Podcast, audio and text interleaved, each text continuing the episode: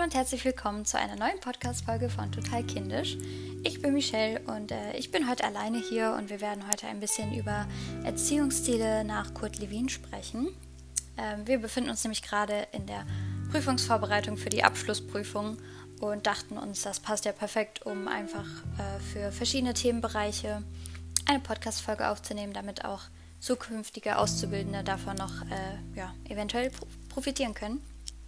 Und dann würde ich sagen, fangen wir auch schon direkt an.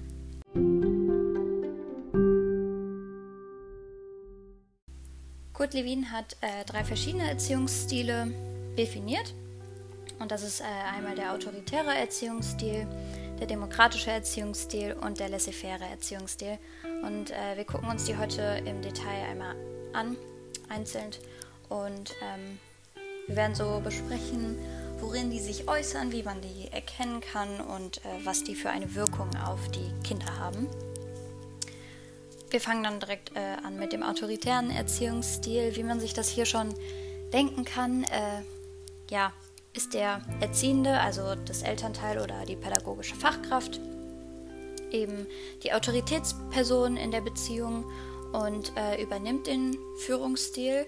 Das äußert sich zum Beispiel, indem man Befehle erteilt und Strukturen vorgibt äh, und es eben ganz klare Anweisungen gibt.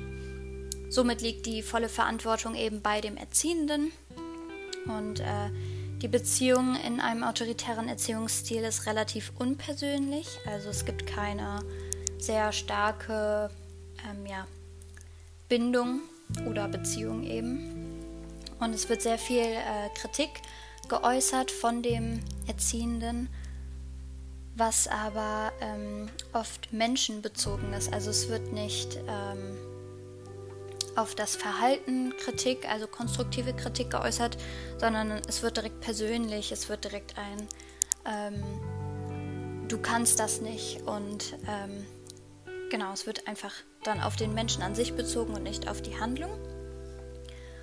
Und ähm, in dem Erziehungsstil ist es halt so, dass Kinder, wenn sie so erzogen werden, eben weniger spontan sind, äh, sehr auf den Erzieher fixiert sind, weil es eben klare Regeln, klare Grenzen und klare Strukturen gibt, die sie einzuhalten haben.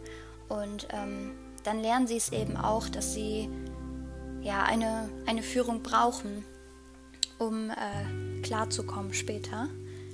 Und ähm, der Erziehungsstil fördert auch keine richtige Eigenverantwortung, da man eben so darauf ja, fast schon gedrillt wird, ähm, eben vorgegebenen Regeln zu folgen.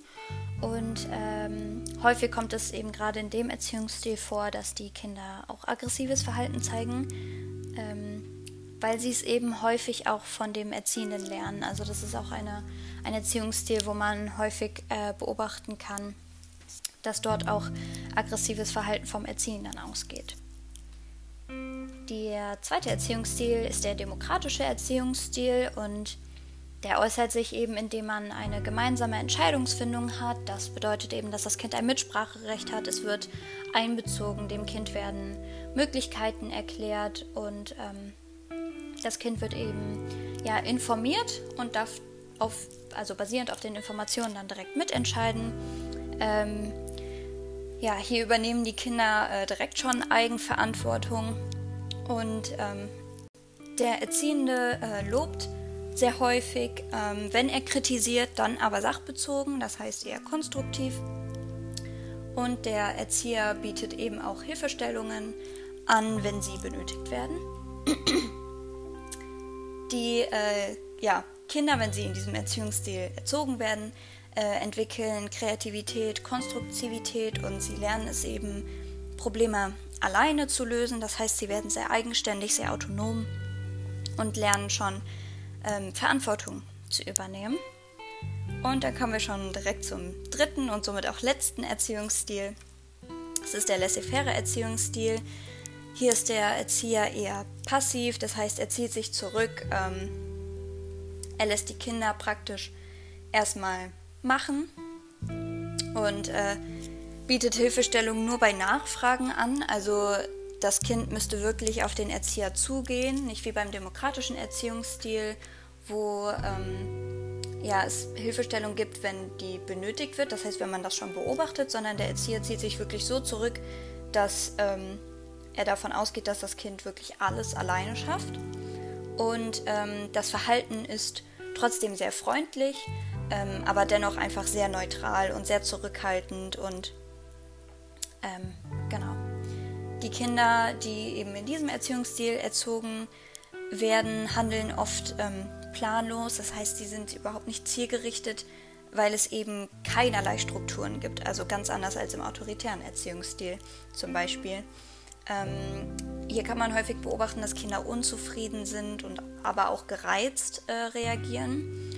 Und in größeren Gruppenkonstellationen kommt es dann häufig dazu, dass ein Kind dann die Rolle des Erziehenden übernimmt und dann aber super strikte Regeln und Vorgaben vorgibt und äh, praktisch recht autoritär ähm, die Gruppe führt, weil es eben der Erwachsene in dem Fall dann nicht tut. Und ähm, ja, laut Studien soll das eben auch die Eigeninitiative fördern. Und ähm, genau, damit wären wir auch schon durch.